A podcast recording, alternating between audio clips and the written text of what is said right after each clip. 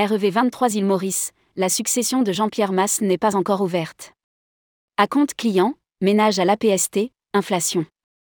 Les EDV ont des inquiétudes. Les professionnels présents à REV 23 à Maurice ont le vent et parfois même le Mistral en poupe. L'hiver dernier, le chiffre d'affaires dopé par l'inflation cachait une baisse du nombre de dossiers.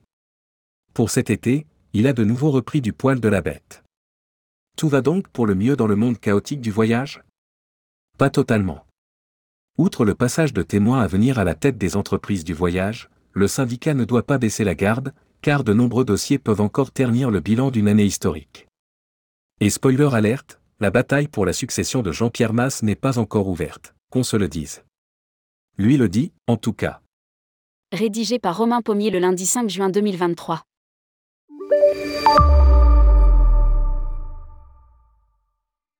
C'est presque un totem de l'industrie qui va laisser sa place.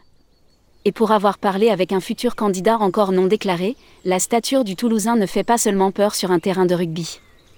Il va falloir être à la hauteur, passer après Jean-Pierre Masse ne sera pas un cadeau.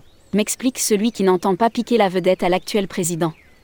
En octobre prochain, l'ancien Dafat Voyage laissera sa place. Une vérité que même François-Xavier Isénic, Monsieur Loyal, peine à croire. Et pourtant les statuts ne changeront pas.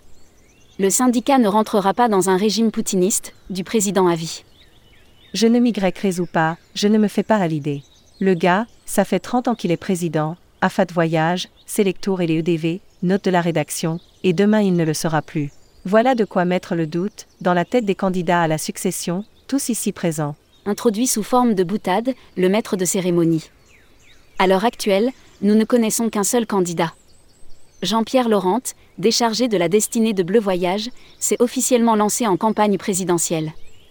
Un secret de polichinelle savamment entretenu depuis février 2023. Valérie Bonnède sera-t-elle la prochaine à sortir du bois? Le titulaire actuel ne cache pas sa préférence pour celle qu'il a accompagnée avec une redoutable efficacité pendant la crise sanitaire. Il nous le confiait encore dernièrement sur tourmag.com. En attendant la publication des prochains noms, les 500 participants ont rendu une vibrante ovation à Jean-Pierre Masse. À compte client, une réforme inquiétante.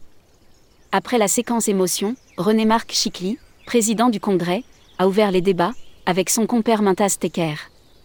Pour le président du CETO, l'été s'annonce bon, voire même très bon.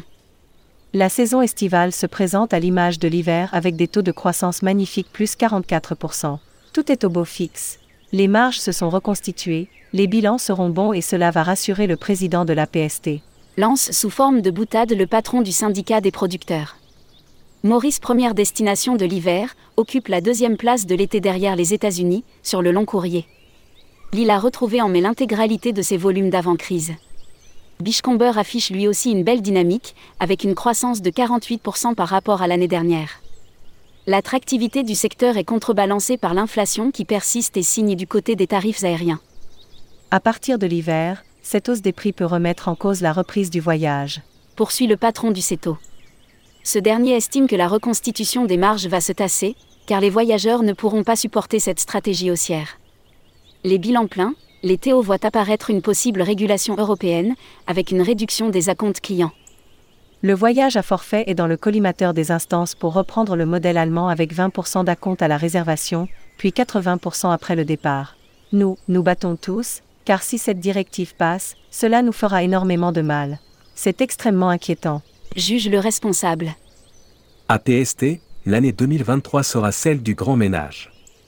Les trésoreries de la production seraient alors fragilisées. La bataille est féroce et l'État français pourrait entrer dans la danse. Les lobbyistes de l'industrie doivent rencontrer le cabinet d'Olivia Grégoire pour évoquer le dilemme. D'après nos dernières informations, le destin d'une telle réforme pourrait être lié à l'exigence de voir émerger une garantie aérienne. Sauf qu'avec l'Europe, il faut s'attendre à tout. Pour Mintas Tecker, Évasion Spirit. Est l'une des plus grandes défaillances des dernières années. Nous avons dû prendre une décision, dès que les médias en ont parlé. Le dossier devrait prendre deux ans environ et ne pas dépasser les 4 millions de coûts pour la PST. Estime le président. La décision aurait permis de faire remonter la note de l'APST sur Google, que nous n'avons pas trouvée, note de la rédaction, et de limiter la casse. L'autre moment marquant pour 2023 est la mise en place de la réassurance publique. Si elle représente une charge estimée entre 6 et 7 millions, le mécanisme de garantie étatique va être l'occasion de faire le ménage à moindre frais, parmi les acteurs les plus fragilisés. C'est une année très importante pour nous, nous étudions de près tous les dossiers, pour ne pas tomber de haut en 2024. À 99%, ce projet ne sera pas prolongé pour 2024. Poursuit Mintas Tecker. Avec des fonds propres estimés à 15 millions d'euros à la fin de l'exercice, la sinistralité couverte par la réassurance publique pourrait atteindre les 60 millions d'euros.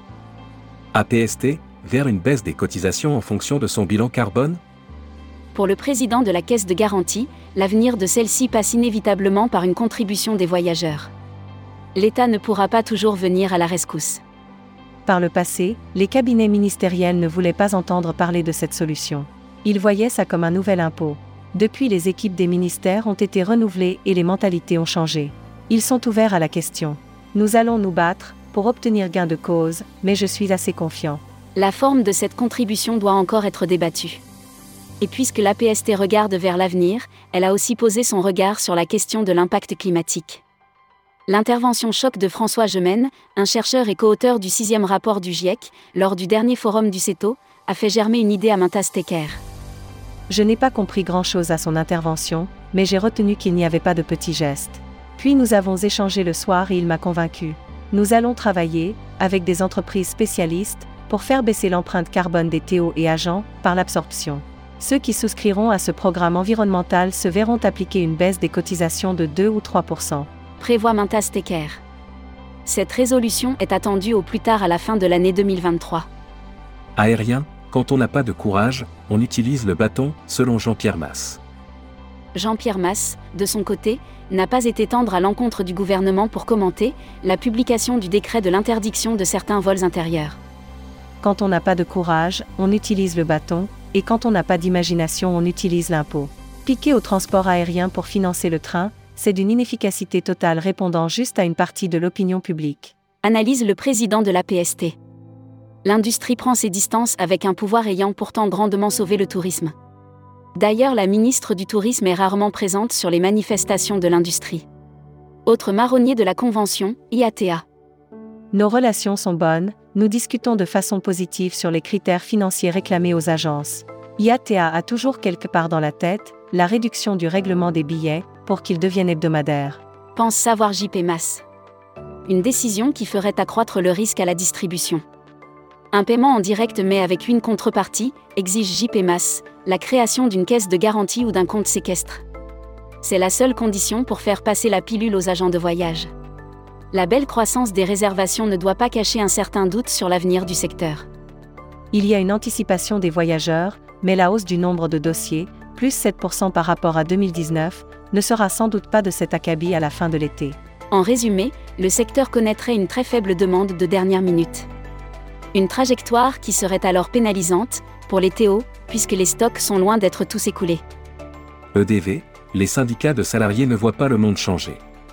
Si le classement des destinations les plus vendues évolue peu, l'île Maurice remplace la République dominicaine dans le top 10 français. Un patron de réseau ne croit guère aux promos alors que s'amorcent les départs estivaux, pour liquider les nombreux sièges et chambres vides sur quelques destinations. Après le point sur l'activité de la distribution, Jean-Pierre Masse a voulu faire passer un message sur le volet social.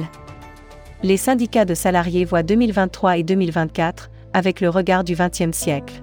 Ils ne voient pas le monde changer, nous voulons moderniser les relations sociales. Pour le président des EDV, les représentants sociaux ont appauvri les salariés du secteur, ce qui nuit à son attractivité les négociations vont devoir reprendre en raison de la hausse du SMIC. Malheureusement, il ne faut pas s'attendre à un miracle tant les deux bords paraissent très éloignés. Un projet d'accord sur la participation a été acté, la qualité de la vie au travail sera aussi abordée, en donnant un cadre au télétravail. La parité homme-femme est aussi un point d'observation particulièrement sensible. La flexibilité des horaires doit évoluer pour que les clients puissent venir dans les agences quand ils le souhaitent et non seulement quand les acteurs le permettent il y a une nécessité absolue de former les professionnels tout au long de leur vie. Travel Pro Formation va rejoindre l'UMI, permettant d'obtenir des moyens beaucoup plus importants. Dévoile Jean-Pierre Masse. Publié par Romain Pommier. Journaliste, tourmag.com.